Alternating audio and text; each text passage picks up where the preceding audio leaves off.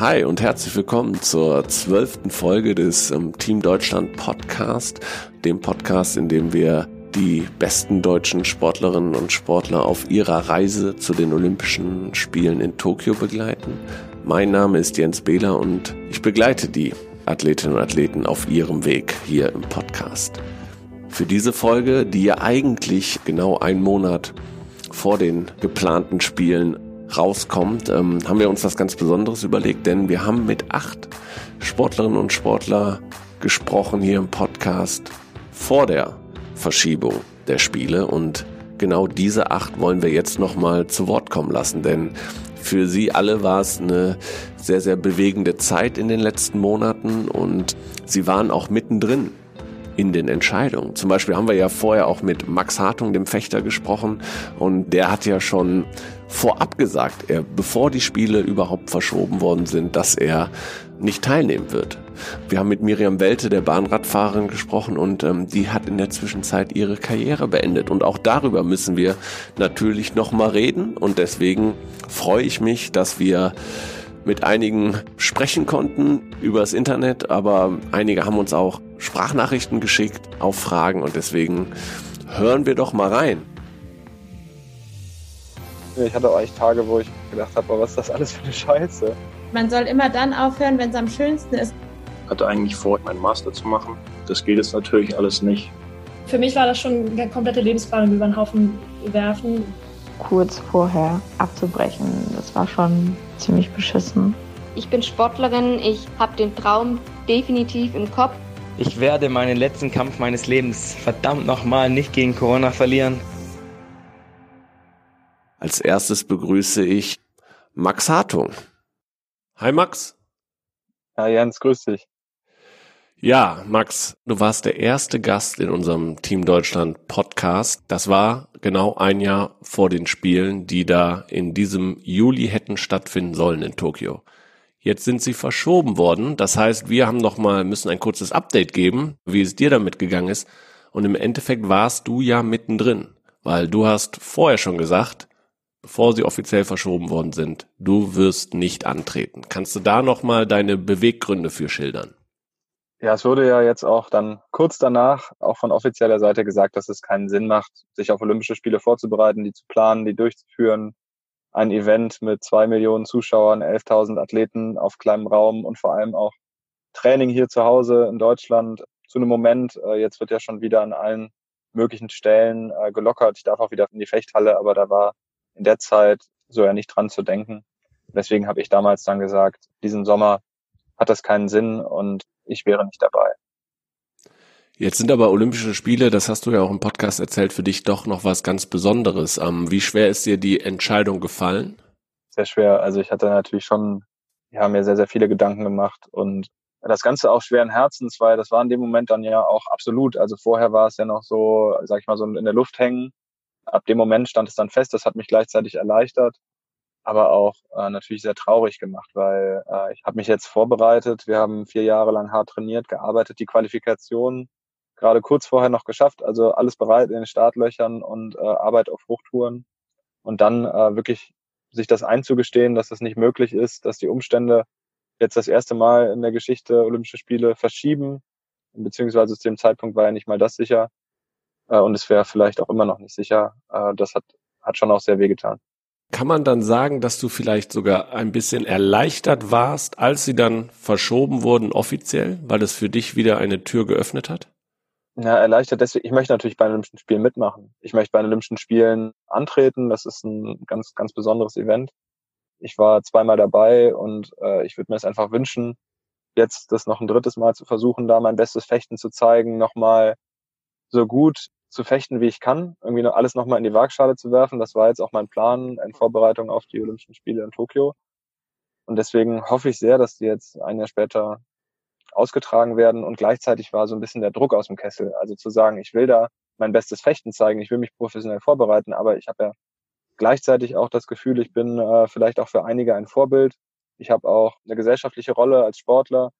Wie kann ich dann gleichzeitig mich vorbereiten, was bedeutet Kontakt mit Trainingspartnern, mit Trainern, mit Physiotherapeuten, mit diesem ganzen äh, Staff und gleichzeitig für andere denen man sagt, hey, es haben ja in der Zeit nicht nur alle Sportler, sondern ungefähr alle äh, den Hashtag Stay Home benutzt. Wie geht das zusammen? Ähm, und das habe ich eben gedacht, das ist ein Spagat, der klappt nicht.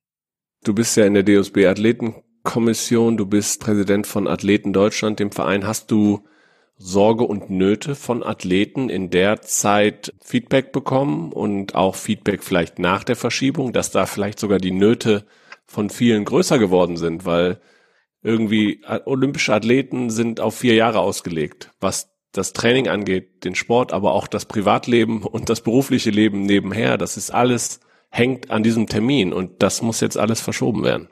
Ja, das geht, glaube ich, ganz, ganz vielen Athleten so. Das ist ja ein ganz engmaschiges Netz. Äh, ich habe das auch mal in einem Interview Kartenhaus genannt, was man sich da baut, was also ganz präzise auf ein bestimmtes Datum hin äh, ausgelegt ist, nicht nur bei uns, natürlich auch bei euch äh, und bei den Trainern und bei vielleicht sogar auch bei den Familien äh, und Lebensgefährtinnen.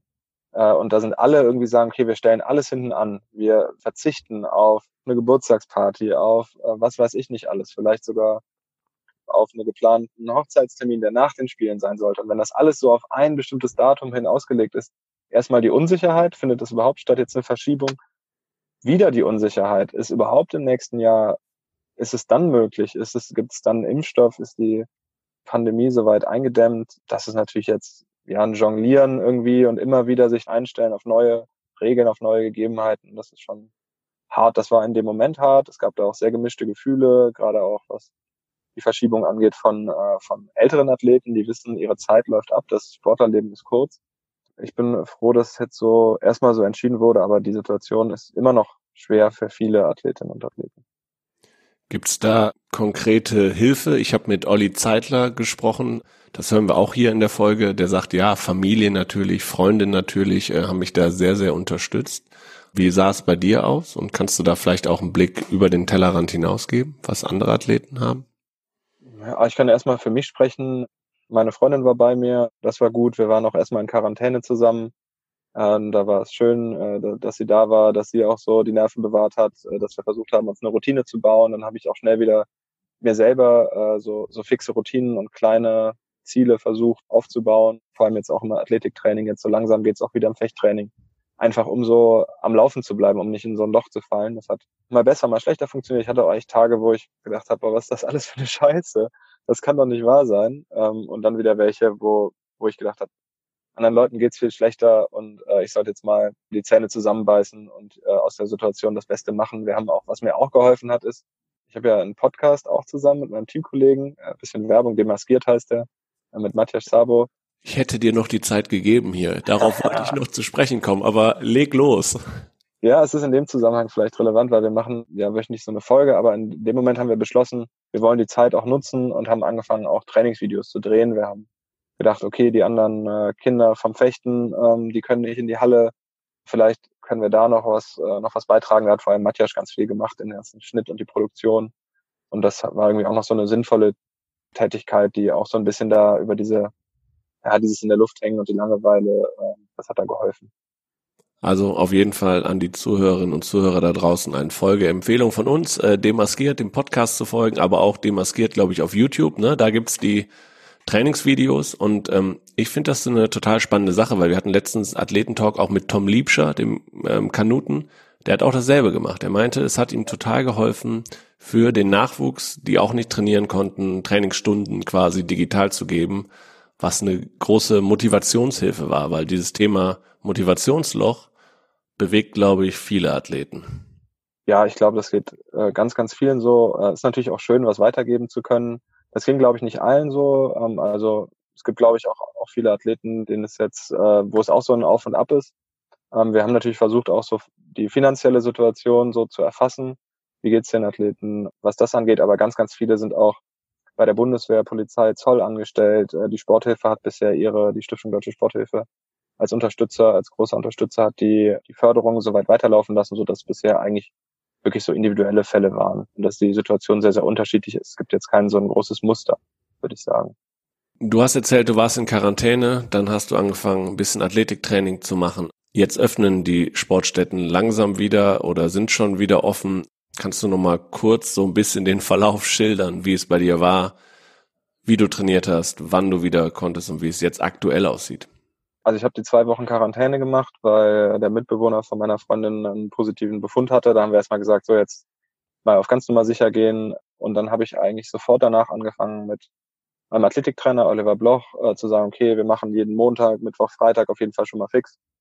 Viel laufen, alles draußen, nur zu zweit, mit Abstand. Das ging ja eigentlich die ganze Zeit. Da hatten wir Glück im Vergleich zu anderen Ländern, so dass ich auf jeden Fall in Bewegung geblieben bin.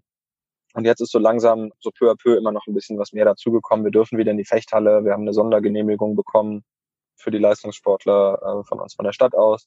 Aber auch da ändert sich äh, laufend der Betrieb. Wir haben erstmal nur alle wirklich mit, mit viel Abstand, also die alle, wir waren am Anfang zu, zu dritt maximal gleichzeitig in der Halle. Es dürfen schon ein bisschen mehr sein mit Abstand. Jetzt haben wir auch schon mal äh, den Säbel wieder in die Hand genommen. Ich habe ein wenig Krafttraining äh, dazu bekommen. Alles natürlich mit verschiedenen Hygienekonzepten, mit verschiedenen Regeln. Äh, und da versuchen wir irgendwie einen Überblick zu bewahren, auch ja, nach Möglichkeit halt alles richtig zu machen, die Risiken für die Trainer auch, für die Familie zu minimieren. Aber das ist natürlich nicht leicht. Dabei dann trotzdem auch, äh, ja, am Ende so viel Spaß in der Halle zu haben, wie das der Fall ist. Und da war ganz wichtig, jetzt äh, durften wir, weil wir jetzt wieder zu mehr als zu dritt in die Halle durften, haben wir jetzt nochmal angefangen, Tennis, Fußball zu spielen. Das war so das kleine, das kleine neue Highlight jetzt. dürfen wieder ein bisschen kicken. Du sagst klar, die Bedingungen hier im Land ändern sich ähm, auch fast täglich. Ähm, wenn wir jetzt aber mal auf Tokio blicken und ein bisschen auch international schauen, steht ja auch immer so das Thema Chancengleichheit zur Debatte. Verfolgst du das äh, in deiner Sportart? Hast du da Kontakt zu anderen Sportlerinnen und Sportlern im Ausland, wie es bei denen zurzeit zugeht? Also ne, können die trainieren? Können die sogar mehr trainieren? Wie sieht das da aus? Ja, ich verfolge das. Ähm, ich habe auch äh, so Frage-Antworten und Spiele und Austausch gemacht mit Fechtkindern in Großbritannien zum Beispiel. Also man hat da Kontakt, auch über Instagram ist man mit den anderen verbunden. Es ist überall unterschiedlich. Das kann man aber eigentlich soweit auch äh, in den Nachrichten nachverfolgen. Ich bin eh ein absoluter News-Junkie. Und jetzt in Italien geht so langsam wieder los. Die Franzosen sind schon länger wieder dran. Ähm, also da merkt man jetzt hier in Europa geht's los. Die Iraner durften auch wieder in die Halle, wobei es ja den Nachrichten nach unheimlich hohe Dunkelziffern äh, wahrscheinlich auch gibt. Wir haben gestern eine E-Mail bekommen äh, vom Deutschen Fechterbund, dass der Weltfechtverband gesagt hat, 90 Tage lang muss es eine Vorbereitungszeit geben auf den ersten Weltcup, also 90 Tage nachdem alle Reisebeschränkungen und Quarantäneverpflichtungen aufgehoben sind. Danach erst drei Monate später ist der erste Weltcup. Und das bedeutet natürlich für uns jetzt, es wird noch wirklich lange dauern, bis wir in unser ja, in unser Regelgeschäft und das, was wir gerne machen, nämlich uns mit den Besten der Welt zu messen, äh, bis wir dahin wieder zurückkommen können. Das wäre jetzt auch meine Frage gewesen im Hinblick auf, ähm, auf die Spiele nächstes Jahr, die da hoffentlich dann stattfinden. Meilensteine habt ihr dann auch nicht auf dem Weg bislang. Wir haben keine Meilensteine. Also das vor April, das ist auch noch so jetzt nur vom Weltverband, ich gebe das nur wieder, ne? Ähm, ob das jetzt funktioniert und sinnvoll ist oder so, kann ich, will ich jetzt gar nicht beurteilen. Aber im April soll der letzte Weltcup, wir haben noch einen Weltcup offiziell, der noch zur Olympia-Quali gehört, auch wenn wir rechnerisch schon qualifiziert sind. Bis Ende April soll dieses äh, Qualifikationsturnier für die einzelnen Kontinente noch stattfinden. Das heißt, wenn ich mal von April drei Monate zurückrechne, im Januar müssten wir eigentlich nach den von dem Weltverband selbst ausgegebenen Regeln soweit sein, dass man äh, weltweit keine äh, Reisebeschränkungen mehr und keine Quarantäneregelungen mehr hat, um diesen Plan durchführen zu können. Und das wird alles verdammt enges Rennen.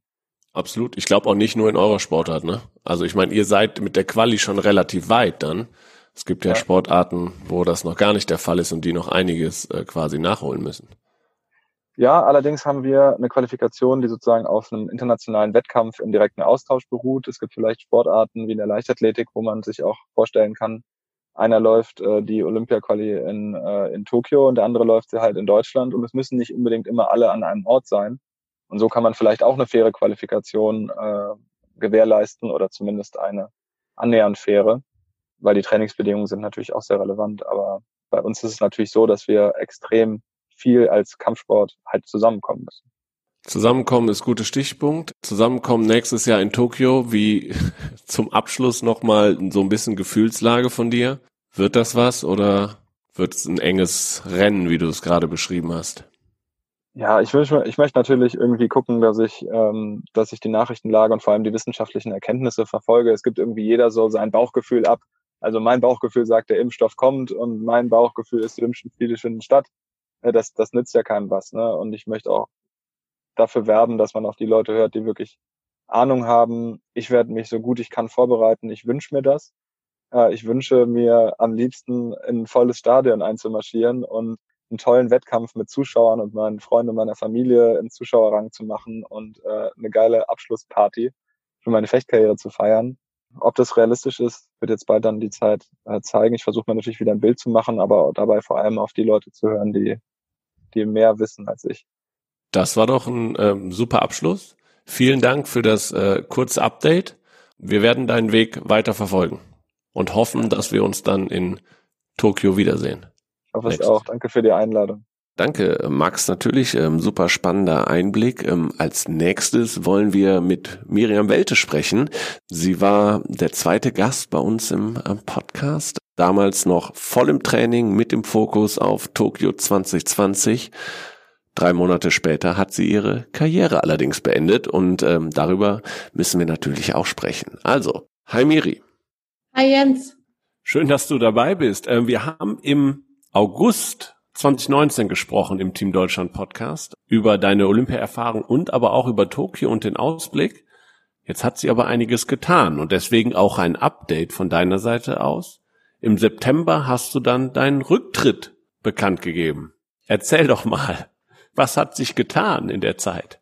Ja, genau, das stimmt. Also im September hatten wir wieder nach einer längeren Pause das erste Trainingslager mit der Nationalmannschaft und ich habe einfach dann gemerkt, als ich da mit den jungen, wilden Mädels unterwegs war, dass die wirklich super heiß sind und bei mir es immer schwerer fiel im Training. Nicht die Motivation, aber ich habe mir extrem schwer getan, immer wieder an die Zeiten ranzukommen, die ich brauche, um vorne mit dabei zu sein. Und wenn du einfach Athleten oder Athletinnen hast, die 12, 13, 14 Jahre jünger sind, ein Training machen und du brauchst gefühlt 20 Einheiten, um in den gleichen Bereich reinzukommen, dann ist es schon schwierig.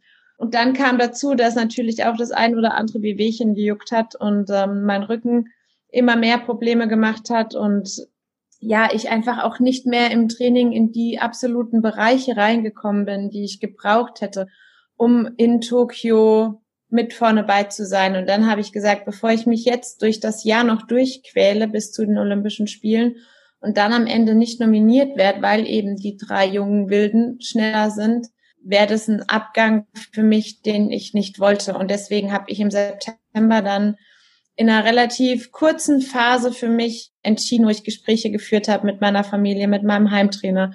Und dann habe ich gesagt, okay, stopp, ich ziehe die Reißleine, ich sage jetzt, es war's. Und ich bin sehr glücklich mit der Entscheidung. Das ist gut zu hören. Das wäre meine Frage gewesen. Wenn du sagst, du hast das kurz entschieden, dann warst du aber trotzdem sehr safe damit.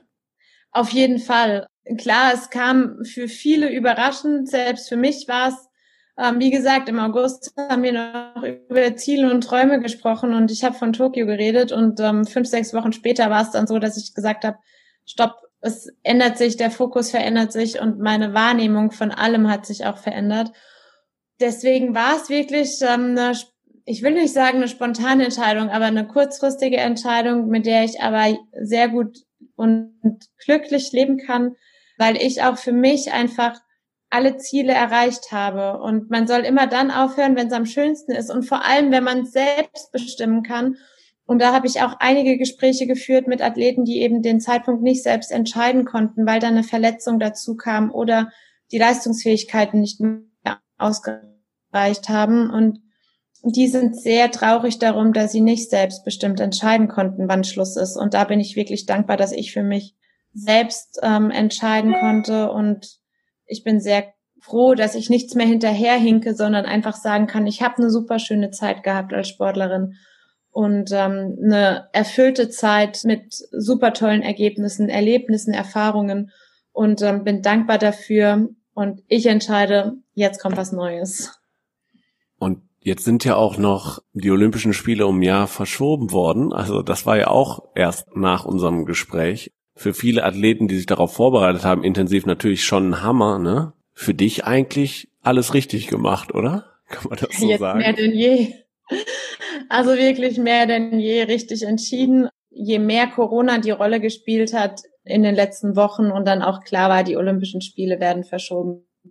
Da habe ich gedacht, Miri, tatsächlich alles richtig gemacht. Noch ein Jahr wäre mental so schwer geworden und ich möchte wirklich nicht in der Haut der ganzen Athleten und Athletinnen stecken, die im Moment ähm, sich jeden Tag aufs Neue motivieren müssen, ohne wirklich zu wissen, wann denn der nächste Wettkampf ist und auch nicht wissen, können überhaupt die Spiele nächstes Jahr stattfinden oder nicht. Da steht ja auch noch ein riesen Fragezeichen hinten dran.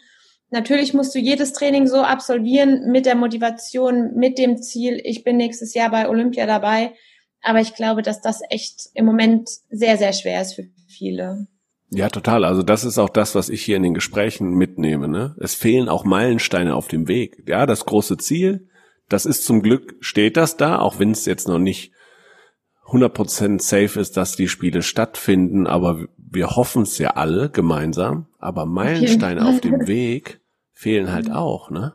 Ja, die sind super wichtig, weil du dich ja über diese Meilensteine, die du ansprichst, auch ja motivierst, ne? Du weißt genau, jetzt ist der Wettkampf X, der ist für mich wichtig, darauf bereite ich mich vor, wenn ich die und die Leistung bringe, weiß ich, ich bin auf einem guten Weg, auf meinem Ziel zu den Olympischen Spielen oder auf dem Weg zur Quali, was auch immer. Und ähm, man braucht eben diese kleinen Schritte zwischendrin, um dann das große Ganze auch erfolgreich absolvieren zu können. Und äh, das ist wirklich eine Riesenherausforderung, vor der viele Sportler momentan stehen. Aber es betrifft ja alle auf der ganzen Welt. Also es ist ja wirklich Chancengleichheit, es ist für alle gleich und das ist das vielleicht Gute an der ganzen Sache, auch wenn es wirklich sehr, sehr schwer ist. Jetzt nochmal zu dir. Dein Fokus ist also nicht Tokio 2021, sondern was machst du aktuell? Was beschäftigt dich? Aktuell bin ich in der Vorbereitung. Ich habe mir ähm, das Ziel gesetzt, Alp d'Huez zu fahren in zwei Wochen. Ist aus einer Wette entstanden mit Thorsten Magis. Thorsten kennen vielleicht auch einige. Er ist Bob-Anschieber und sitzt bei Francesco Friedrich mit dem Bob. Er hat mit seiner Frau gewettet letztes Jahr, dass er Alp d'Huez hochfährt, ohne anzuhalten. Und ähm, als ihm die Idee dann doch ein bisschen spanisch vorkam, hat er mich gefragt, was ich davon halte habe ich gesagt, hey, das schaffst du, brauchst nur einen kleinen Gang und ähm, habe dann kurz überlegt und habe gesagt, finde ich eine coole Aktion, ich fahr mit. Ich hoffe, wir können das auf Instagram verfolgen dann auch, den Weg da hoch bei dir. Ja, nicht live, aber dann hinterher. ähm, ich werde, glaube ich, nicht in der Lage sein, dazwischen drin meine Story zu füttern und ein paar Videos oder Fotos hochzuladen. Aber ich werde euch auf jeden Fall davon erzählen. Genau, also das ist ähm, aktuell so das, das nächste bei mir. Und ansonsten bin ich ja bei der Polizei in Rheinland-Pfalz. Ich war die ganze Zeit freigestellt in der Sportfördergruppe. Jetzt geht für mich aber auch das Arbeiten los und ich versuche da meinen Weg zu finden. Das ist natürlich auch spannend, die ganzen verschiedenen Bereiche in der Polizei selbst kennenzulernen und auch in verschiedene Bereiche reinschnuppern zu dürfen. Ja, suche da jetzt meinen Platz und ähm, freue mich auf die neuen Aufgaben und Herausforderungen. Cool blicken wir noch einmal auch aufs nächste Jahr und wir hoffen, dass Olympia stattfindet, dass die Spiele in Tokio stattfinden. Gibt's dich dann als TV-Expertin oder sonst was? Hat, gibt's da schon Gespräche, Entscheidungen oder sonst was? Ich würde wahnsinnig gerne nach Tokio fliegen nächstes Jahr. Ich suche meinen Platz noch. Ich habe auch für dieses Jahr ein Angebot gehabt, für den SWR als Expertin zur Verfügung zu stehen oder zu arbeiten im Zeitraum der Olympischen Spiele. Es wäre allerdings in Mainz gewesen, was ähm, dem Ganzen trotzdem einen schönen Rahmen verdienen hätte. Also ich hätte es wahnsinnig gerne gemacht, auch aus Deutschland. Einfach mal reaktionell kommen, wie laufen denn auf einer anderen Seite Spiele ab, ne? Nicht als Sportlerin, sondern im Bereich der Medien, im Bereich Fernsehen, Radio und ähm, hätte da auch für lustige Geschichten sorgen können, weil ich schon mit einigen Athleten gesprochen hatte, die mich dann mit Infos aus dem Dorf, von den Wettkampfstätten und so informiert hätten. Das wäre echt eine coole Sache geworden. Und ich hoffe natürlich, dass das nur aufgeschoben ist und dass ich das auch im nächsten Jahr tun darf, dann bei den Spielen in Tokio. 2021. Ja. Cool. Dann brauchen wir aber jetzt auch noch deinen Expertenrat. Du hast schon von den drei jungen Athletinnen gesprochen. Wer sind denn die deutschen Athletinnen, Athleten, auf die wir dann im Bahnradsport achten müssen nächstes Jahr? Ja, die Quali ist eigentlich abgeschlossen. Also Team Deutschland oder das deutsche Bahnradnationalteam ist qualifiziert in allen Disziplinen im Sprintbereich, die wichtigsten oder in allen Sprintdisziplinen. Und im Frauenbereich sind das die Emma Hinze, Lea Sophie Friedrich und Pauline Grabosch. Es dürfen nur zwei zu den Olympischen Spielen. Die dritte wird Ersatzfrau sein.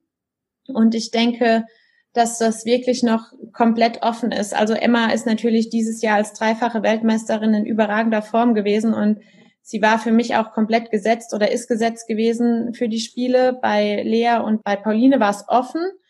Das wird jetzt das nächste Jahr zeigen. Ähm, die sind beide jung, sie haben beide noch ein riesen Entwicklungspotenzial und ich denke, dass das auf jeden Fall sehr spannend wird und ich will mich nicht festlegen oder ich kann mich Musst nicht festlegen. Nicht.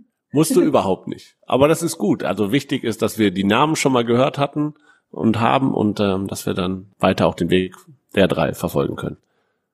Ja, absolut. Ich bin auch gespannt. Die sind ähm, alles wirklich herausragende Talente und nicht nur mehr Talente, sondern auch inzwischen sehr erfolgreiche Sportlerinnen. Und äh, ja, ich bin wirklich gespannt auf nächstes Jahr. Cool. Dann Miri, vielen Dank fürs Update. Und ich hoffe, dass wir dann in irgendeiner Art und Weise nächstes Jahr bei den Spielen, entweder vor Ort, dann kommst du mal im Deutschen Haus vorbei, oder dich als Expertin irgendwo dann im Fernsehen sehen würden und dann, ja, würden uns sich die Wege wieder kreuzen. Das fänden wir super. Ich würde mich wahnsinnig freuen. Alles klar. Mach's gut. Dankeschön für das Update. Sehr gerne. Ciao.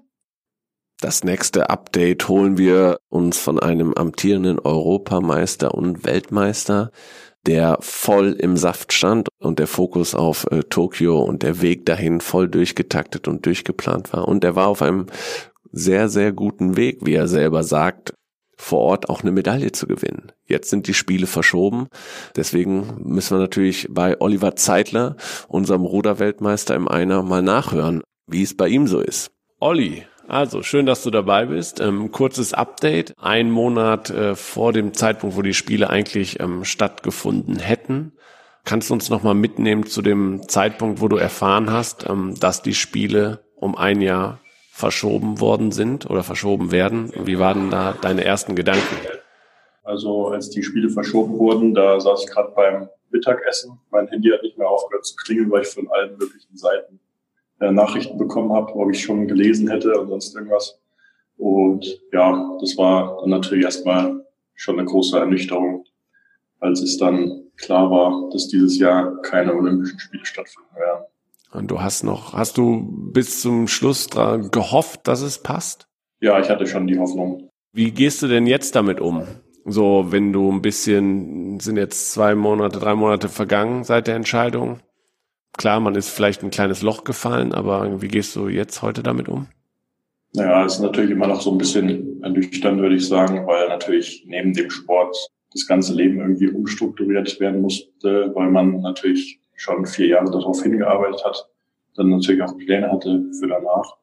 Und äh, jetzt ist es halt an mir sozusagen, da das Beste draus zu machen. Und so lebe ich jetzt auch weiter. Aber du kannst schon sagen, es gab ein Loch danach, auch Motivationsloch oder ist man da schnell in den Modus gewechselt, oh, ich muss alles umplanen, umstrukturieren und das gibt mir eigentlich wieder neue Kraft? Ja, ich glaube, das größte Problem war einfach, dass dieses Jahr ja alle Events irgendwie abgesagt gewesen sind, dass man nicht wirklich auf was hintrainieren kann.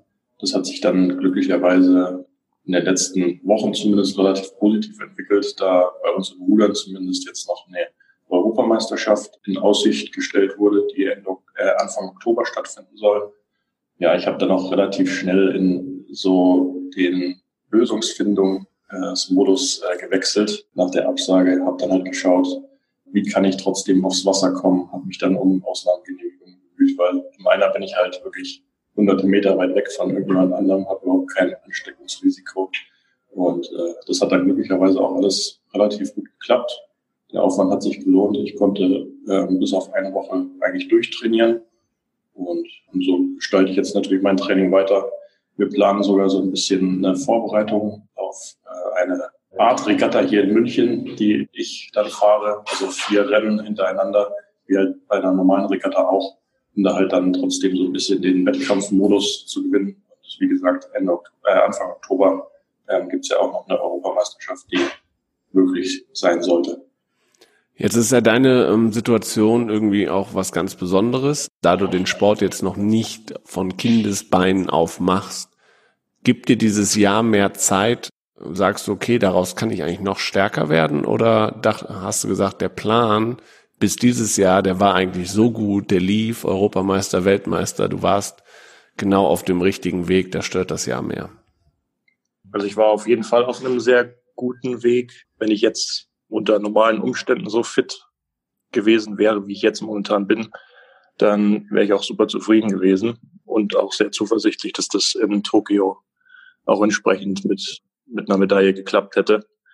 Aber äh, ich bin ein junger Athlet, ich bin einer der jüngsten in dem Feld von den Einerfahrern, von daher habe ich da jetzt weniger Stress als andere, aber natürlich bringt diese Verschiebung natürlich, wie ich schon gesagt habe, in anderen Lebensbereichen viele Probleme mit sich oder viele Sachen, die man umplanen muss.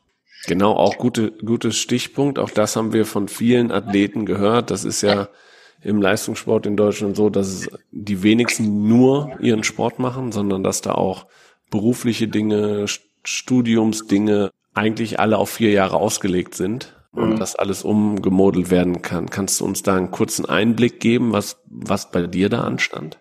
Also auch ich habe mein Studium für ein Jahr pausiert, hatte eigentlich vor, jetzt dann nach den Olympischen Spielen für ein Jahr nach England zu gehen, um dort meinen Master zu machen. Das geht jetzt natürlich alles nicht. Zudem ist es momentan auch durch die ganzen Beschränkungen wirklich schwieriger, seinen Beruf und, und den Sport irgendwie unter einen Hut zu bekommen da man auch zeitlich sehr eingeschränkt ist von den Öffnungszeiten von den Olympiastützpunkten, zumindest hier in München. Also die Situation ist einfach allgemein nicht so einfach. Und äh, ich hatte dann auch noch zusätzlichen Urlaub nach den Olympischen Spielen geplant, den ich jetzt auch nicht antreten kann. Einerseits natürlich, weil es nicht in die Vorbereitung passt und andererseits, weil ich überhaupt nicht wegkomme hier aus Deutschland. Ja. Hast du denn da irgendwie, ich meine, eine schwierige Phase, hast du da äh, Unterstützung erfahren? ja, durch meine Familie, durch meine Freundin ähm, gab es natürlich Unterstützung und äh, ich hab, konnte mich dann auch relativ gut motivieren, da überall Lösungen zu finden für diese ganzen Probleme, das alles in eine Bahn zu leiten, wo ich jetzt sagen würde, ja, also damit kann ich leben mit diesem Kompromiss. Also es läuft ganz gut sonst. Wie war es äh, vom Training, als alles geschlossen war bei dir? Stell mir vor, als Ruderer, gerade als einer Ruderer geht es noch. Ihr habt einen Ergometer, wo ihr was machen könnt. Aber Wasser fehlt natürlich. Ähm, aber erzähl uns mal ein bisschen, wie es am Anfang war und wie es jetzt seit kurzem eigentlich wieder ist. Also ich durfte eine Woche lang nicht aufs Wasser, weil ich mich gleich nach dem Lockdown und nach der Einführung der Beschränkungen darum gekümmert habe, eine Ausnahmegenehmigung zu bekommen, weil ich im einen Jahr tatsächlich alleine auf dem Wasser bin und zu keinem Kontakt habe. Dann gibt's im Rudern natürlich auch die Möglichkeit, viel ähm, auf dem Ergometer zu machen, was ja auch so grundsätzlich auf dem Plan steht. Die einzige wirkliche Einschränkung, die ich lange hatte, war mit dem Krafttraining weil natürlich die Olympiastützpunkte und auch die Fitnessstudios geschlossen waren. Aber mittlerweile geht auch das wieder, auch wenn das zeitlich natürlich mit Einschränkungen verbunden ist. Blicken wir aufs äh, nächste Jahr. Quali ist safe. Eine Europameisterschaft hoffentlich als Meilenstein. Ähm, ansonsten, wie der Plan steht, hast du gesagt. Ähm, kannst du den kurz umreißen schon? Also jetzt erstmal einfach für die Motivation bereite ich mich auf die Europameisterschaft vor, weil das so ein greifbareres Ziel ist. Dann bin ich eigentlich davon überzeugt, dass nächstes Jahr auch die Olympischen Spiele stattfinden werden. Da habe ich eigentlich wenig Bedenken, nachdem wir jetzt ja ähm, die Grenzen innerhalb Europas äh, schon wieder aufmachen und auch wieder Flüge über den Atlantik gehen und alles, dass wir da hoffentlich eine Lösung finden, dass wir Athleten dann tatsächlich alle zusammen nach Tokio einreisen können. Nächstes Jahr stehen auch wieder Weltcups, eine Europameisterschaft an das sind so die Meilensteine auf dem Weg zum großen Ziel Olympia. Das Gefühl, dass wir hoffen, dass es alles ähm, auch nächstes Jahr stattfindet, das vereint, glaube ich, alle Athleten, mit denen wir auch sprechen. Hast du dir schon mal Gedanken gemacht, ob es irgendwie auch ohne Zuschauer oder in einer anderen Form stattfinden könnte, dass es dann auch überhaupt stattfindet? Puh, gute Frage. Da bin ich eigentlich froh, dass ich das nicht entscheiden muss. Aber es wäre natürlich äh, schön, wenn wir alle zusammen in Tokio als Athleten erstmal sein können. Das heißt, dass das nicht äh, überall auf der Welt stattfindet, dass dann natürlich auch die Familie, Freunde und Zuschauer erlaubt sind. Weil Sport ohne Zuschauer, man sieht es momentan in der Bundesliga, das ist einfach nicht das Gleiche. Gut, das war's schon. Unser kleines Update. Olli, viele Grüße nach München. Wir haben dich, glaube ich, kurz vor deiner Physiotherapie gestört. Lass dich äh, gut behandeln und toi toi toi für den Weg. Ja, vielen Dank, hat mich gefreut. Alles klar, danke, bis bald, tschüss. Tschüss. Nachdem wir jetzt mit einem Einzelathleten oder einem Athleten aus einer ähm, Einzelsportart gesprochen haben, ist natürlich auch super spannend, mal einen Einblick zu bekommen. Wie sieht es denn eigentlich bei unseren Athletinnen und Athleten aus den Mannschaftssportarten aus. Und äh, wir hatten ja die Kapitänin der Danas, der Damenhockey-Nationalmannschaft im äh, Podcast, Janne Müller-Wieland. Und deswegen hören wir natürlich auch bei ihr mal nach, wie trainiert man denn eine Mannschaftssportart alleine und bei ihr auch am Ende ihrer Karriere. Ich denke, äh, oder wir denken, Tokio wäre nochmal ein Höhepunkt gewesen, aber was hat sich denn da jetzt alles noch nicht nur im sportlichen, sondern auch im beruflichen und privaten getan durch die Verschiebung? Deswegen freue ich mich sehr, dass sie uns nochmal ein Update gibt. Hi Janne. Es wären noch ein Monat zu den Olympischen Spielen in Tokio. Wir haben im November gesprochen im Podcast hier. Da sah es noch alles ganz anders aus. Da hattet ihr euch gerade qualifiziert, erfolgreich. Wie ist die Lage bei dir? Wenn du denkst, ein Monat wäre es losgegangen, kannst du das eigentlich schon, ist das schon verarbeitet, dass die Spiele verschoben sind? Also als du gerade gesagt hast, ein Monat, das finde ich jetzt krass, dass es dann doch jetzt schon gewesen wäre, weil das schon wieder so weit weg ist alles. Also es hat sich so viel getan in den letzten drei Monaten. Ich glaube ja, inzwischen hat man sich dran gewöhnt. Also deswegen, wie gesagt, war jetzt auch überrascht, dass es jetzt schon gewesen wäre in dem Moment damals war es, ich, mal was anderes. Also da mussten wir, glaube ich, schon alle mal richtig schlucken und äh, jeder selber für sich gucken, wie gehe ich mit der Situation um, was bedeutet das für mich, wie passe ich mein Leben jetzt an, weil uns ja auch einfach die Struktur komplett weggenommen wurde von einem komplett durchgeplanten Jahr, von 365 Tagen, wirklich bis auf die Minute auch an jedem Tag ähm, geplant, auch so, was musst du anziehen, was musst du machen. Du hast noch nicht mal, noch nicht mal dein normales Training zu Hause, ne? Das, das war schon eine große Veränderung für uns. Inzwischen sind wir, glaube ich, ganz gut eingestellt und ja, freuen uns einfach, wenn es überhaupt irgendwann wieder losgeht, dass man ganz normal seinen Sport machen kann und hoffen, dass das bis nächstes Jahr so weit geklärt ist, dass man auch wirklich dann dahin fahren kann. Weil das wäre natürlich Worst Case, wenn man jetzt ja. noch mal ein Jahr weiter durchzieht und dann nächstes Jahr im Mai gesagt wird, ach übrigens Leute, klappt doch nicht. Gab es für dich durch die Verschiebung jetzt bis auf den sportlichen Aspekt noch Dinge? Du hast gesagt, klar, das Jahr war komplett durchgetaktet. Gab es auch privat, äh, beruflich, sonst was, irgendwelche Sachen, wo du sagst, Mist, das hat eigentlich gar nicht so in den Kram gepasst, die Verschiebung? Also bei mir halt voll, weil ich eigentlich innerlich immer nur so bis August geplant hatte und ab 1. September gefühlt das neue Leben angefangen hätte. Das musste ich jetzt nochmal um ein Jahr verschieben. Ich hatte zum Glück mich noch nicht voll committed auf irgendein Jobangebot oder, oder wirklich den Plan zu Ende geschmiedet, was es dann sein wird. Und dadurch fiel es mir auch nicht so schwer, dann zu sagen, okay, das Ganze schiebe ich dann nochmal weiter, weil mein Herz dann noch nicht so ganz dran hing. Ähm, abgesehen davon, dass ich auch nicht aufhören will mit einem popligen Länderspiel in Spanien dieses Jahr im Februar. so, das wäre irgendwie kein cooles Ende gewesen.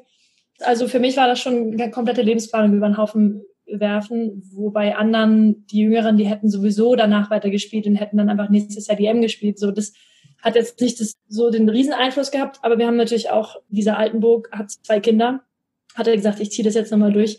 Bis zum Sommer ist ja nicht mehr lang. Und plötzlich sind es dann doch nochmal irgendwie 16 Monate oder jetzt halt nur noch 13. Ähm, das ist bei jedem unterschiedlich. Äh, es kommt dazu, dass unsere Mädels haben alle Urlaubssemester gehabt, also alle Studentinnen. Und haben eigentlich sofort, als bekannt gegeben wurde, dass sie verschoben wurden, die Spiele, haben sie eigentlich erstmal direkt bei der Uni angerufen und versucht, das Urlaubssemester wieder aufzuheben, damit man jetzt wenigstens was schaffen kann weil man ja mhm. nächstes Jahr dann wieder ein Urlaubssemester nehmen muss. Also da hat, glaube ich, jeder so ein bisschen andere Bedingungen, aber wir hatten ja, wie gesagt, jetzt auch ein paar Wochen Zeit, um uns gut zu überlegen, ob und wie wir das nächstes Jahr nochmal auf die Beine stellen können. Hilft da irgendwas aus dem Sport, mit so einer Situation umzugehen? So irgendwie dieses Gefühl, nach einer Verletzung zurückzukommen oder sonst was, dass man da schon so Situationen jetzt nicht eins zu eins schon mal erlebt hat, aber irgendwie den Weg daraus gefunden hat schon mal? Klar, auf jeden Fall. Also überhaupt mit dieser Unsicherheit umzugehen oder auch mal mit Rückschlägen. In dem Sinne ist es ja ein Rückschlag, auch wenn wir dafür nichts können. Man hat irgendwie auch im Sport ja immer wieder irgendwie Hindernisse im Weg, ob das jetzt der Gegner ist, sein eigener Körper, der Trainer. Also da muss man irgendwie immer umgehen, mit umgehen können und immer wieder neue Wege finden. Und genau das mussten wir jetzt auch machen. Wie gesagt, es hilft, dass man niemandem die Schuld richtig so geben kann. Und es hilft auch, dass alle in der gleichen Situation stecken. Und wir wissen, es ist weltweit gerade so. Für uns ist jetzt eher, wird es eher spannend, äh, welches Land kann wann wieder wie anfangen zu trainieren. Also zum Beispiel Holland ist jetzt schon wieder mit der Nationalmannschaft irgendwie dreimal die Woche zusammen. haben einen Sonderantrag gestellt, dass sie auch komplett Kontaktsport wieder machen dürfen als Ausnahmegenehmigung. Wenn es bei denen durchgeht, dann spielen die jetzt ein ganzes Jahr lang ununterbrochen mit ihrer Mannschaft. Bei uns vielleicht auch bald. Argentinien ist noch komplett im Lockdown. Also da wird spannend, wer ist wann wieder wirklich überhaupt leistungsfähig und äh, wie ja, verändert das vielleicht die Position von jedem nächstes Jahr. Und das ist bei uns natürlich, glaube ich, auch nochmal so ein Punkt gewesen, dass wir eigentlich, glaube ich, ganz gute Karten gehabt hätten dieses Jahr, äh, eine Medaille zu holen. Vielleicht haben wir jetzt auch gute Karten nächstes Jahr, weil unsere junge Mannschaft sich ein Jahr weiterentwickelt. Aber wir wissen halt, wie gesagt, nicht, wann können wir uns weiterentwickeln und was machen andere Länder und, und wer kommt wie zurück. Das Gute bei uns ähm, im Hockey ist ja, dass wir es eigentlich gewohnt sind, uns eine Weile nicht zu sehen, weil wir dann in der Bundesliga spielen und dann, wenn wir zusammenkommen, halt zu performen und auf dem Punkt da zu sein. Während anderen Länder, die irgendwie zentralisiert sind, äh, für die ist es, glaube ich, noch krasser, nicht mehr in diesem wirklichen täglichen zentralen Programm zu sein. Aber wie gesagt, ähm, es, es wird spannend, wie, wie, ob jeder, ob jemand daraus stärker zurückkommt oder schwächer oder unfitter oder ja, es äh, wird ein ganz anderes Spiel nächstes Jahr. Wie ist es denn als Mannschaftssportlerin? Wie sehr vermisst du das, nicht mit dem Team trainieren zu können? Sehr, weil ja auch man ist es einfach gewohnt, sich in großen Gruppen zu bewegen. Natürlich ist man dabei auch gerne mal alleine und man freut sich auch mal irgendwie seine Ruhe zu haben, aber an sich ist man ja immer irgendwie in so einem Rudel unterwegs und äh, wie gesagt, bei unserem Pensum ist man immer mit der Nationalmannschaft oder mit dem Bundesliga-Team unterwegs. Also man ist wirklich fast nie allein. Ich habe jetzt festgestellt, ich bin das erste Mal seit wahrscheinlich irgendwie 18 Jahren überhaupt so lange an einem Ort gewesen, so, ne, da, dieses Koffer ein- und auspacken. Das finde ich ganz angenehm, muss ich sagen. Ich sehe das irgendwie als Qualitätszeit. Aber es ist irgendwie schon einfach cooler in der Mannschaft und deswegen sind wir ja auch alle Mannschaftssportler geworden und nicht Einzelsportler. Aber ich glaube, das Schöne ist, dass wir das jetzt alle noch ein bisschen mehr zu schätzen wissen, äh, wo wir jetzt vielleicht vorher manchmal gedacht haben, so, oh, jetzt schon wieder mit den Mädels unterwegs, denkt man jetzt, oh, wann, kann, wann darf ich endlich wieder mit den Mädels unterwegs sein? Ich habe gesehen, ihr macht weiterhin viel Yoga über auch über Zoom Call mit eurer Yogalehrerin, auch als Team gemeinsam. Äh, was habt ihr noch alles gemacht als Team über digitale Kanäle? Genau, also wir haben Yoga angefangen, dreimal die Woche. Ich bin eigentlich fast immer dreimal dabei. Das ist auch, glaube ich, sehr wichtig für meinen Körper. Insofern auch in dem Sinne Qualitätszeit irgendwie, weil man sich mal um solche Sachen kümmern kann. Das haben wir ziemlich schnell eingeführt und das war auch cool, weil man sich am Anfang ja und am Ende mal kurz unterhalten kann und irgendwie jedes Gesicht einmal kurz sieht. Wir haben Athletiktraining auch gemacht, benutzt immer Athletiktrainer am Mittwochs, äh, so eine, ja, so eine High-Intensity-Einheit, einfach ja, mehr, mehr oder weniger Stabis, aber irgendwie ist es ja leichter, wenn, wenn man weiß, die anderen machen das auch gerade. Inzwischen hat sich das ein bisschen wieder eingestellt, weil die Trainingsbedingungen ja wieder viel besser sind und man wieder fast normal draußen trainieren kann oder im Kraftraum gehen kann. Aber das hat auf jeden Fall geholfen. Dann haben wir mit unserem Trainer auch immer mal wieder Sitzungen gehabt, einfach so, um abzudaten, um die Lage zu besprechen. Und mit unserer Teampsychologin nutzen wir die Zeit jetzt auch. Kann man halt wunderbar Sachen entwickeln, wo wir sonst gar nicht so viel Zeit gehabt hätten jetzt noch bis nächsten Monat. Man konnte das in dem Sinne schon noch ganz gut nutzen. Und ich glaube, für uns zum Beispiel auch ein Learning für die Zukunft ist, wenn wir Heimtrainingsphasen haben, kann man ja trotzdem Yoga über Zoom weitermachen. So, ne? Also so Sachen, an die wir vorher nicht gedacht hatten. Also hat jeder versucht, mal Yoga zu Hause zu machen. Aber gar nicht so dieses, ja, wir können es ja eigentlich mit der Lehrerin alles zusammen machen. Also ja, wir haben bestimmt auch was gelernt dadurch. Ich habe gesehen, du hast irgendwie eine, eine Garage umgebaut, so dass du noch ein bisschen was mit Ball und Schläger machen konntest. Ist ja auch nicht. Ich habe mit vielen anderen Sportlern gesprochen, die ein Speerwerfer kann natürlich kein Speer werfen ne, in der Wohnung, ähm, aber ein Hockeyball, ich habe auch Bilder gesehen, ich glaube Timo Orus war das hier in Köln, dem ist dann mal ein Hockeyball vom Balkon geflogen, wo die da ein bisschen gespielt haben. Also du hast die Garage umgebaut. Genau, ich hatte zum Glück, also ich hatte irgendwie die ganze Zeit schon gedacht, ich muss mir eigentlich mal so ein Stück Kunstrasen irgendwo hinlegen. Das kriegst du ja in jedem Baumarkt eigentlich.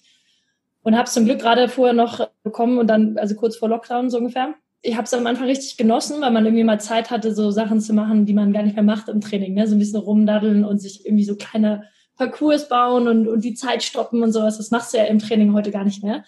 Am Anfang total cool gefunden und mich voll gefreut, das ist, muss man auch ehrlich sagen, dann ein bisschen abgeebbt, weil es dann irgendwie auch klar war, okay, Olympia ist in einem Jahr und irgendwie einfach so ein bisschen, ja, die Motivation runtergegangen ist. Aber es war lustig. Und jetzt, als ich wieder auf einen großen Hockeyplatz mal gehen durfte, in kleinen Gruppen mit Abstand, äh, merkt man aber, wie unterschiedlich das dann schon nochmal ist mit Platz und mit Lunge und so. Aber es ist äh, eher cool. Da hatten wir auch Glück als Hockeyspieler, weil wir relativ viel machen können, einfach athletisch uns fit halten können, eigentlich nur mit Laufschuhen und Körpergewicht Oder halt mit Schläger und Ball kannst du auch auf dem Wohnzimmerteppich theoretisch ein bisschen was machen, wenn du willst. Klar, ist ganz anderes als ein richtiges Hockeyspiel, aber du kannst zumindest dein Gerät berühren. Hm. Nicht so die Toner oder so, die meinten, ja, uns bringt es nichts, laufen zu gehen. Wir müssen halt an den Wachen oder ne, was auch immer das Gerät ist. Du hast gerade schon gesagt, wenn wir nach Tokio blicken, du hoffst natürlich, dass das nächstes Jahr jetzt stattfindet. Bist du sehr zuversichtlich oder skeptisch noch? Oder gibt es irgendwie einen Zeitpunkt, wo du sagst, okay, ab jetzt, äh, bis dahin sollte man es wissen, ob es klappt oder nicht? Also an sich den Zeitpunkt gerne so früh wie möglich, einfach damit man nicht jetzt umsonst Sachen macht. Andererseits denke ich so spät wie möglich, damit die Chance lange bestehen bleibt, dass, dass es irgendwie noch äh, möglich ist. Wir sind grundsätzlich optimistisch, weil sonst kannst du da auch diese, diese Vorbereitung nicht angehen. Wenn du jeden Tag denkst, so oh, wahrscheinlich wird's nichts, dann fällt dir alles schwer und dann, dann hast du auch nicht den Outcome, den, den du haben musst für uns sind gerade so die näheren Ziele sind, wird die Bundesliga stattfinden im September. Äh, können wir die European, also sozusagen die Champions League des Hockeys spielen? Können, wann können wir das nächste Länderspiel machen? Können wir die Pro League spielen? Und ich glaube so, wir hangeln uns ein bisschen von Ziel zu Ziel. Wenn wir jetzt zum Beispiel merken, die Bundesliga geht irgendwann wieder oder Länderspiele, dann steigt natürlich auch so ein bisschen die Hoffnung, dass man dann auch das international auf, auf bei Olympia machen kann. Aber da hängen natürlich noch so viele andere Komponenten mit dran. Jetzt wurde gesagt, es muss ein Impfstoff da sein. Mhm. Ähm, man verfolgt jetzt natürlich immer schön R&D. Gibt es schon einen Impfstoff? Wie sieht's da aus? Also ich glaube, es bringt uns nichts, groß nach nächstes Jahr zu gucken. Wir gucken jetzt erstmal, wann können wir überhaupt wieder unseren Sport betreiben. Hast du dir ein bisschen, ich meine, du warst bei, schon mal bei Olympischen Spielen, hast das schon mal erlebt, hast du ein bisschen schon mal drüber nachgedacht, okay, wäre es für dich in Ordnung, wenn die Spiele stattfinden, aber unter anderen Bedingungen, sagen wir mal, keine Zuschauer oder kein olympisches Dorf, sondern im Hotel oder sonst was? Ja, das hatte ich mir eher überlegt für dieses Jahr, als es noch vor ein paar Monaten die Debatte war. Mhm. Und Geisterspiele sind natürlich nie cool, aber wenn du weißt, das wird trotzdem auf der ganzen Welt im Fernsehen verfolgt, ist es natürlich irgendwie, hat das schon einen großen Mehrwert. Aber so das olympische Dorf aufzugeben, wäre, das wäre irgendwie schade, weil das natürlich eigentlich den Charme ausmacht. Wenn wir im Hotel sitzen und dann ins leere Stadion fahren und nur gegen die Hockeyteams spielen und nur die Hockeyteams sehen, dann ist es am Ende wie eine WM, was sportlich herausfordernd ist und super ist, aber es fehlt natürlich komplett das olympische Flair, worauf man sich eigentlich vier Jahre lang freut. Ich bin gespannt. Also man merkt jetzt ja, man, es gibt ja jetzt auch Technologien, die es ermöglichen, auch Stadien wieder teilweise zu füllen und so. Also da wird sich, glaube ich, ziemlich schnell ziemlich viel tun. Und dann hoffe ich einfach, dass sie das auch anwenden können nächstes Jahr, um es zumindest so im gewissen Maße olympisch sich anfühlen zu lassen. Und ich glaube, jeder von uns ist auch völlig fein damit, wenn es irgendwelche Restriktionen gibt und irgendwelche anderen Sachen, als man es gewohnt ist, solange das an sich in, in irgendeiner Form trotzdem irgendwie stattfinden kann. Weil dann nächstes Jahr, sie meinten ja, sie verschieben es nicht nochmal. Mhm. Und dann werden sozusagen drei Jahre warten, das, also ich bin dann sowieso raus, aber das wäre schon für alle anderen auch noch ein richtiger Song. Okay, dann hoffen wir, dass wir die nächsten Monate da irgendwann Gewissheit haben, dass es stattfindet. Ich bedanke mich für das kurze Update. Bleib am Ball, ne? Die nächsten Tage. Alles klar. Danke. Mach's gut. Danke. Tschüss. Ja, danke, Janne. Und der Corona-Lockdown, die Corona-Zeit war natürlich für viele Athletinnen und Athleten in Deutschland eine ganz, ganz neue Situation und eine neue Herausforderung. Und wir haben ja auch im Podcast in der dritten Folge mit unserem Golfprofi Martin Keimer gesprochen und auch im Golf sind alle Turniere abgesagt worden und Martin war ja, hat er uns erzählt, damals super viel in der Weltgeschichte unterwegs und deswegen holen wir uns auch von ihm mal ein Update, ähm, wie es ihm denn in den letzten Wochen und Monaten so gegangen ist. Hi Martin, also die Verschiebung der Olympischen Spiele, war das eher ein harter Schlag für dich oder war das eine Nachricht wie ähm, viele andere auch, da ja bei dir auch alle anderen Turniere abgesagt wurden? Klar, die Überraschung, die war schon da bezüglich der Olympischen Spiele, aber bei uns ähm, auf der Tour wurde ja auch sehr viel verschoben, sehr viel abgesagt. Von daher ähm, hat man das schon erahnen können. Aber ich bin froh, dass die Olympischen Spiele nur verschoben worden sind und nicht abgesagt worden sind. Von daher bin ich da sehr froh drüber. Wie bist du mit der Situation umgegangen, dass es erstmal gar keine Turniere gab? Für mich war es völlig okay, mit der Situation erstmal umzugehen. Ähm, ich habe die Zeit sehr gut genutzt, um auch viele Sachen privat zu machen, viel Zeit mit Familie und, und Freunden verbracht. Und die Turniere haben mir natürlich schon gefehlt, gerade die, diese Competition gegen die anderen Profis. Ähm, aber bald ist es ja wieder soweit und da freue ich mich drauf. Gib uns doch mal einen Einblick, wie dein Training in den Corona-Zeiten so aussah. am Anfang, aber wie sieht es jetzt auch aus, wo es wieder ein bisschen ähm, gelockert wird?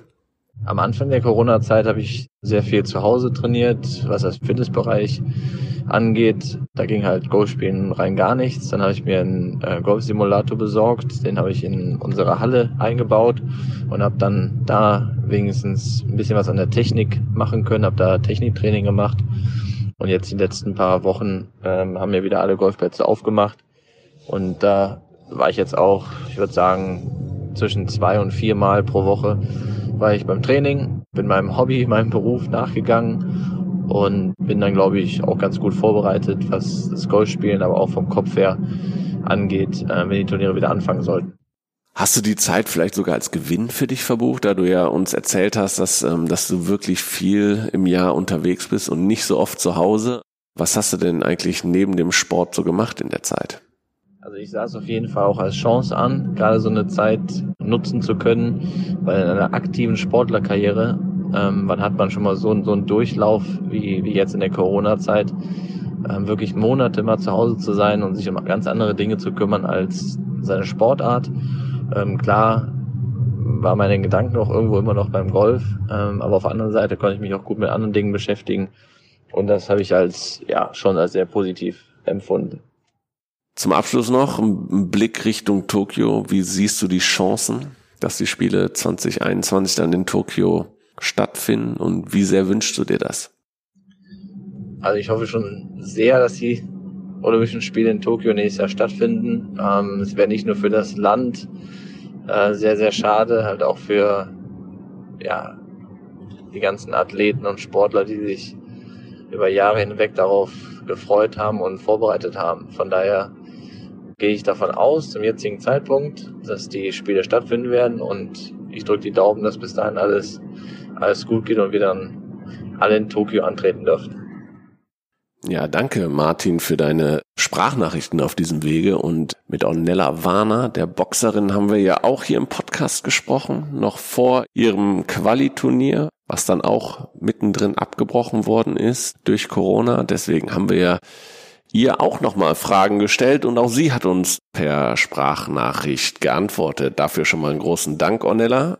Wie war denn deine Gefühlslage, als dann klar war, dass die Olympischen Spiele äh, von Tokio verschoben werden? Wie sinnvoll erachtest du es? Und ja, oder denkst du sogar cool, ein Jahr mehr Zeit für mich, noch stärker zu werden? Also natürlich war das im ersten Moment ein Schock. Aber das sind eben so Dinge, die man nicht persönlich ändern kann und wo man sich äh, nicht sehr lange darauf aufhängen sollte.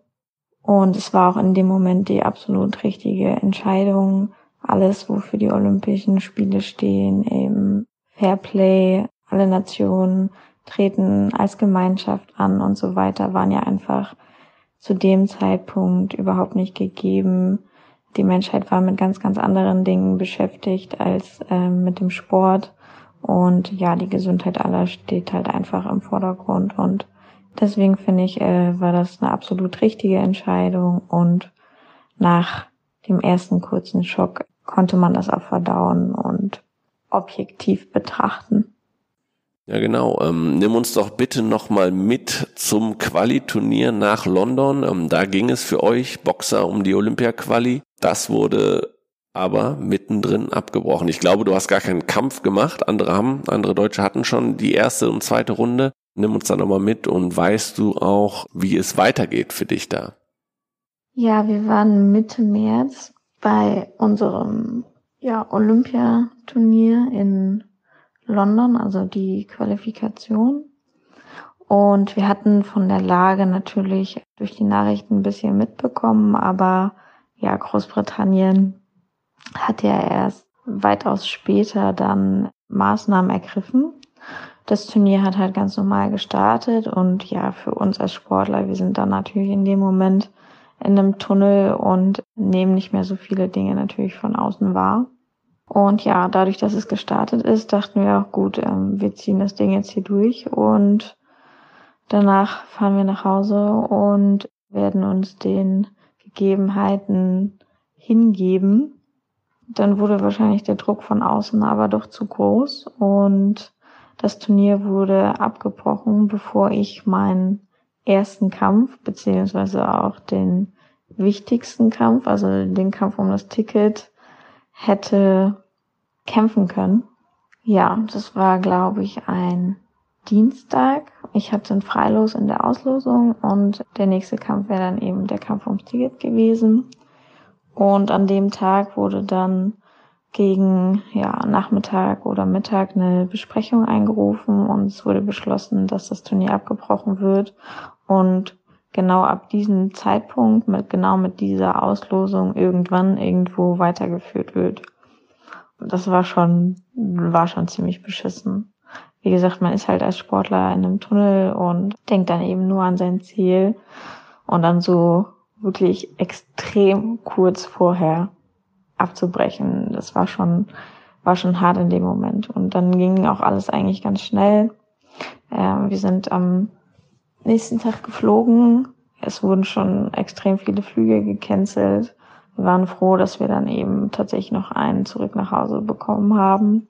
Und ich glaube, zwei Tage später hat dann auch ähm, Großbritannien den absoluten Lockdown mit Ein- und Ausreiseverbot verkündet. Deswegen waren wir noch ganz froh, dass wir dann wirklich auch noch so gut nach Hause gekommen sind. Und aktuell, also es hat lange gedauert, aber mittlerweile steht jetzt erstmal der Plan und die Qualifikation wird nächstes Jahr fast um dieselbe Zeit durchgeführt, Mitte, Ende Februar. Ort ist noch nicht bekannt, aber immerhin schon mal ein Zeitpunkt, wo man sich darauf vorbereiten kann. Jetzt ist ähm, Boxen ja ein Vollkontaktsport quasi. Und wie konntest du denn da überhaupt trainieren? Jetzt, wo alles geschlossen war in der Corona-Zeit, jetzt öffnet langsam alles wieder. Wie sieht dein Training, wie sah dein Training am Anfang aus? Wie sieht es jetzt aus? Trainiert er schon wieder in kleinen Gruppen? Gibt es schon wieder Sparring? Nimm uns doch mal mit. Dadurch, dass ich ja quasi von der Qualifikation zurückgekommen bin, hatte ich dann sowieso erstmal zwei Wochen Pause. Und das war auch gut so, weil die Menschen hier in Deutschland konnten sich ja schon, sagen wir mal, ein bisschen darauf vorbereiten, auch auf den Lockdown. Und ja, für uns war das ja, wir sind halt mitten in die Situation gekommen und wussten in Anführungsstrichen gar nicht so richtig, was passiert. Da hatte man dann auch erstmal schon Motivationstief gerade von der abgebrochenen Olympia-Quali wiedergekommen und sich dann natürlich gefragt, wie geht's jetzt weiter, was passiert hier eigentlich und so weiter. Ja, und dann habe ich angefangen, hier zu Hause zu trainieren. Ich habe mir einige Sachen aus unserem Gym mit nach Hause genommen, also Langhanteln, Kurzhanteln, Kettlebells, so eine Sachen und habe dann hier immer zu Hause Kraftausdauereinheiten gemacht, war Laufen, war Fahrradfahren, solche Sachen. Und es war auch relativ lang, ich weiß gar nicht mehr, anderthalb, zwei, drei Monate.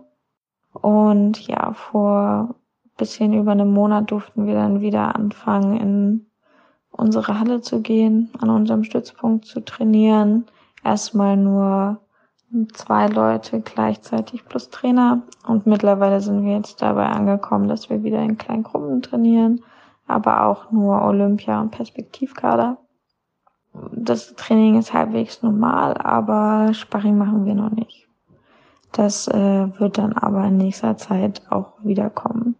War jetzt natürlich auch in der Zeit nicht so wichtig, ähm, Sparring zu machen, einfach weil wir ja gar nicht wussten, wie kann dieses Jahr noch weitergehen? Geht es dieses Jahr überhaupt noch weiter? Geht es generell weiter? Ja, das waren natürlich alles offene Fragen, mit denen man sich dann auch natürlich ein bisschen beschäftigt hat. Und ja, jetzt haben wir wieder einen groben Plan, der steht und ähm, hoffen natürlich, dass er auch so durchgeführt werden kann. Zum Abschluss dann noch Blick nach Tokio 2021. Wie hoch schätzt du die Chancen ein, dass es stattfindet nächstes Jahr und wie sehr ist die Teilnahme bei deinen ersten Olympischen Spielen immer noch in deinen Träumen verankert und glaubst du fest weiterhin dran? Puh, ja, das ist wirklich eine sehr, sehr schwierige Frage.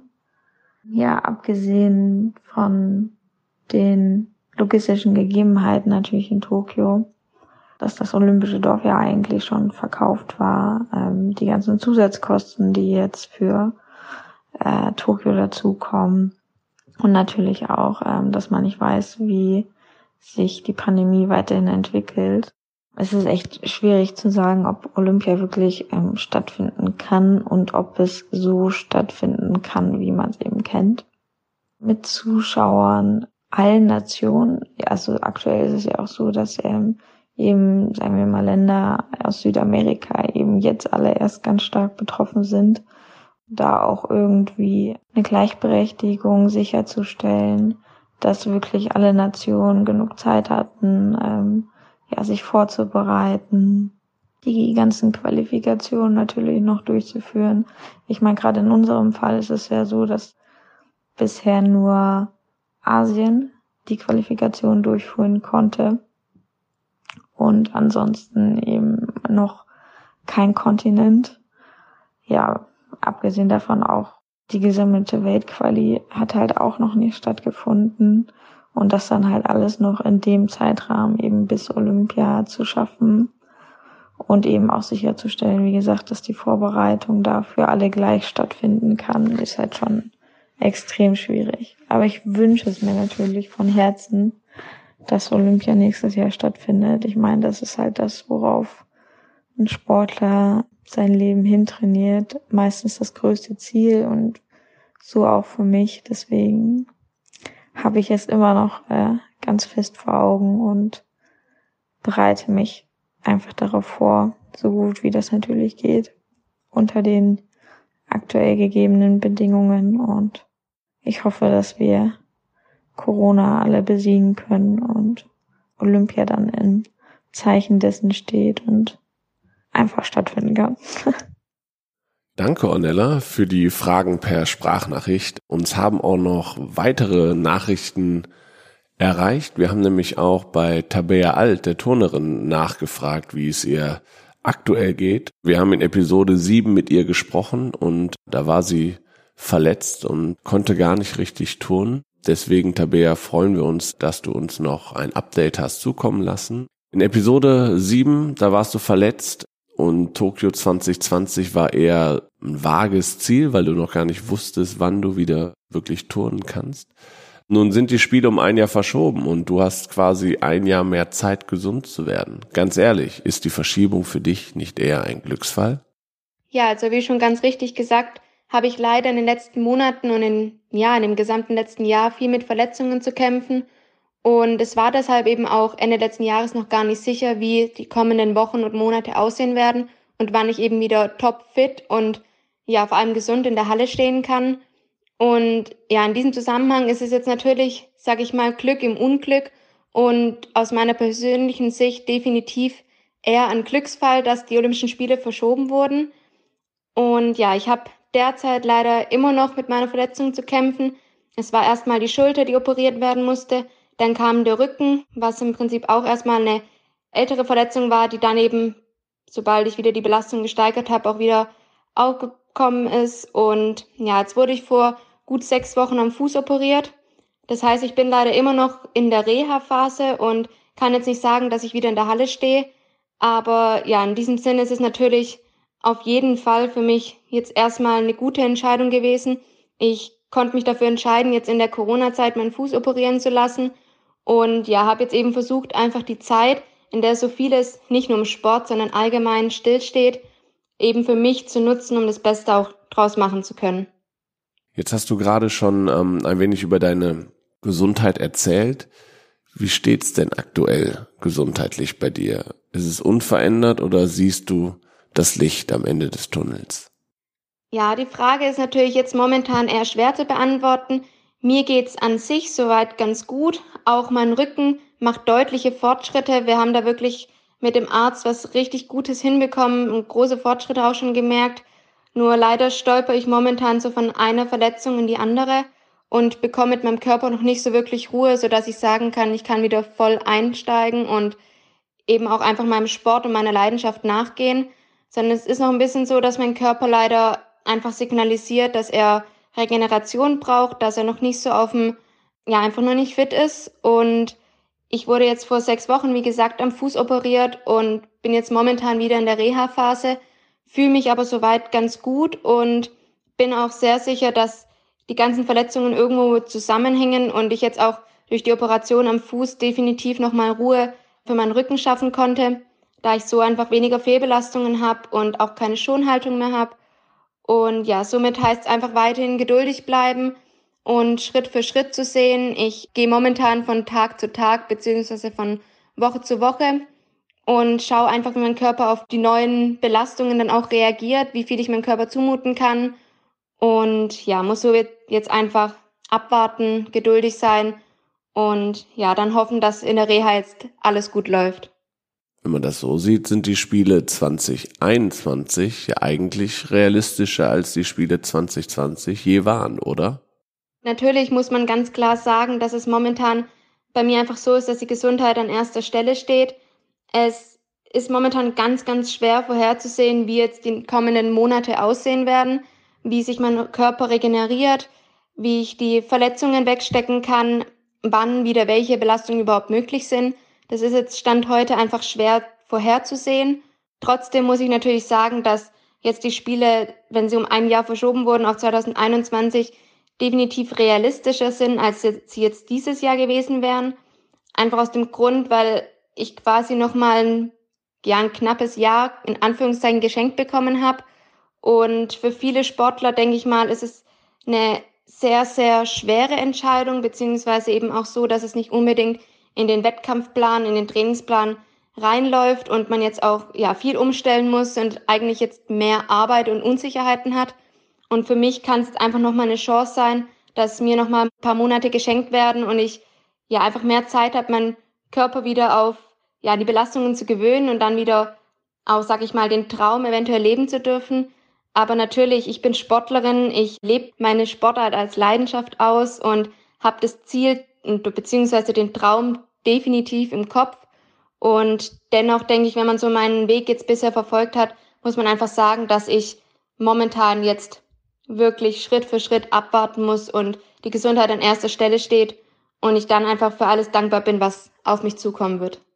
Wie sieht's denn bei dir mit der Motivation aus, Tabea? Wir haben ja mit vielen Sportlerinnen und Sportlern gesprochen, die gesagt haben, puh, die Verschiebung hat mich erstmal in ein Loch geworfen, äh, was die Motivation angeht. Ich kann mir vorstellen, dass es für dich ein bisschen anders aussah, weil du jetzt wieder ein Ziel hast, was auch realistischer ist. Also war die Verschiebung für dich neue Motivation? Ja, also in diesem Zusammenhang muss ich natürlich sagen, dass die Verschiebung der Spiele definitiv eine Motivation für mich ist. Natürlich muss man jetzt erstmal sagen, man muss abwarten, wie sich alles entwickelt und schauen, dass der Körper jetzt fit wird, dass die Reha gut läuft und ja, dass ich dann, sage ich mal, Stück für Stück auch wieder in die Belastung reinkomme. Aber ja, ich bin Leistungssportlerin, ich lebe meine Leidenschaft mit dem Turnen eigentlich immer aus und deshalb ist schon allein der Gedanke, wieder in der Halle stehen zu können, pure Motivation für mich.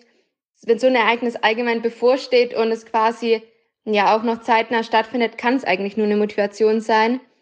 Und ja, deshalb ist jetzt eigentlich meine Aufgabe, erstmal meinem Körper jetzt Ruhe zu schenken und ja, dann hoffen, dass die Reha gut läuft, alles geben, viel Zeit investieren und ja, dann eben Stück für Stück die Belastungen zu steigern und dann zu schauen, ja, wie meine Gesundheit mitmacht und was in Zukunft auf mich wartet und auf mich zukommen wird. Ja, danke für das Update, Tabea. Und zum Abschluss dieser Update-Folge äh, hier im Team Deutschland Podcast haben wir uns natürlich auch Infos von unserem Ringer Frank Stäbler eingeholt, der ja ganz emotional bei uns im Podcast erzählt hat, wann er vorhat, seine Karriere zu beenden, nämlich am 5.8.2020, an dem Tag, wo in Tokio dieses Jahr sein, sein Wettkampf angestanden hätte und alles war darauf ausgerichtet, und deswegen müssen wir uns natürlich bei ihm auch die Infos einholen, wie es ihm jetzt mit der Verschiebung geht. Deswegen freuen wir uns, dass auch Frank uns Sprachnachrichten geschickt hat. Ja, Frank, wie du bei uns im Podcast erzählt hast, war ja für dich klar, dass deine Karriere nach dem Wettkampf in Tokio enden soll. Du wusstest ganz genau, alles war darauf fokussiert, 5.8.2020, da endet meine Karriere. Nun sind die Spiele um ein Jahr verschoben. Nimm uns doch nochmal mit in deine Gefühlslage, nachdem klar war, dass die Spiele verschoben werden. Ja, nachdem klar war, dass die Olympischen Spiele nun wirklich ähm, um mindestens ein Jahr verschoben worden sind, war das schon ein Schlag ins Gesicht, mit dem ich erstmal klarkommen musste. Für mich war innerhalb weniger Sekunden fast danach der Auslöser in meinem Kopf klar. Ich habe immer gesagt, wenn du Weltmeister werden möchtest oder Olympiasieger, dann musst du immer an die 100 Prozent gehen. Jeden Tag, jede Einheit, jeden Moment.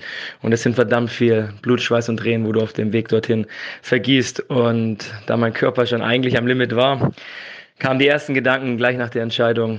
Verdammt, ein Jahr, zwölf Monate, 365 Tage.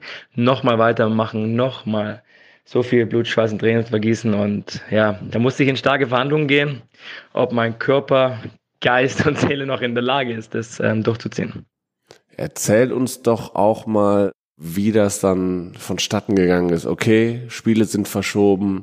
Was musste da alles bei dir neu sortiert werden? Nicht nur das Sportliche nehme ich an, sondern bestimmt auch im privaten Leben einiges.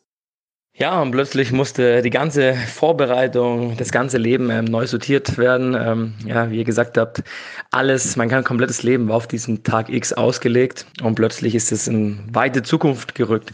Und dann habe ich ja mit meinem Trainer mich zusammengesetzt und haben auch gesagt, wie können wir da was Positives raus gewinnen noch, was rausziehen und haben dann gesagt, okay, dann bauen wir jetzt den Körper so auf. Wir machen sehr viel proaktives Training, um Verletzungen vorzubeugen. Ich habe die Trainingseinheiten, ich hoffe, ich trainiere immer zehnmal die Woche auf fünf reduziert und habe da darauf geachtet, viel Spiel und Spaß zu haben und natürlich auf präventives Training und habe dann natürlich auch das Leben drumherum anders angehen können. Ich habe pünktlich einen Hausbau gestartet, einen Tag bevor die Olympia-Absage kam, so eine sehr emotionale Woche. Und da habe ich natürlich jetzt mal viel Energie und Zeit in den Hausbau ähm, investieren können, was ich sonst eigentlich nie gehabt hätte und was auch wichtig war. Somit ja, hat alles wieder seinen Sinn, auch wenn man es nicht gleich erkannt hat. Was mich ja damals schon bei unserer ersten Aufnahme ähm, fasziniert hat, wir haben ihn extra in deinem alten Kuhstall aufgenommen, den du in eine Ringerhalle umgebaut hast. In der Zwischenzeit habe ich gesehen, ist auch dein eigenes neues Trainingszentrum im alten Hühnerstall fertig geworden. Was natürlich irgendwie zunächst aus der Not geboren war, hat sich in Zeiten von geschlossenen Hallen in der Corona-Zeit sicher als Glücksgriff erwiesen. Du konntest also weiter trainieren, wo alle anderen eigentlich in Deutschland Pause machen mussten, oder? Der Bau meines eigenen World Camps, meiner eigenen Trainingshalle ist ein unfassbares Privileg und Glücksgriff. Und auch dies ist erst jetzt in der in der Notlage so deutlich geworden. Das Ganze ist eigentlich aus was ganz, ganz Negativem heraus geboren worden, als Dreifach-Weltmeister, Streitigkeiten mit dem Hauptvereinsvorsitzenden, äh, der uns dann Hallenverbot erteilt hat, äh, mich mehr oder weniger rausgeschmissen hat. Und dann haben wir gesagt, okay, um den olympischen Traum leben zu können und auch Weltmeister nochmal zu werden, müssen wir handeln und dann habe ich dank meinen Partnern und Sponsoren und äh, der Familie und Freunde, die da tatkräftig mit angepackt haben, geschafft, unseren alten Hühnerstall auf dem Bauernhof komplett umzubauen und ein ganz modernes Trainingszentrum einzurichten. Und ja, jetzt konnte ich letzten Endes als fast einzigster Athlet deutschlandweit in der Corona-Krise uneingeschränkt weiter trainieren. Und das war ähm, ja, eine ganz tolle Sache. Und auch hier gilt wieder, in jedem Negativen liegt immer was Positives versteckt. Man kann immer was Positives rausziehen und manchmal sieht man es nicht gleich, sondern erst einige Zeit später. Und so war es auch hier mit Bau meines World Camps. Aus das Negativen kreiert und im Endeffekt Gold wert geworden. Und zum Abschluss, Butter bei die Fische. Machst du weiter bis 2021? Glaubst du weiter an deinen Traum oder ist er sogar stärker geworden, als er je war? Denn als wie ich dich kennengelernt habe, machen dich Rückschläge ja eigentlich stärker. Ja, für mich war dann schnell klar, ich werde meinen letzten Kampf meines Lebens verdammt nochmal nicht gegen Corona verlieren. Das darf nicht sein. Der Traum lebt. Ich mach weiter. Ich muss weitermachen.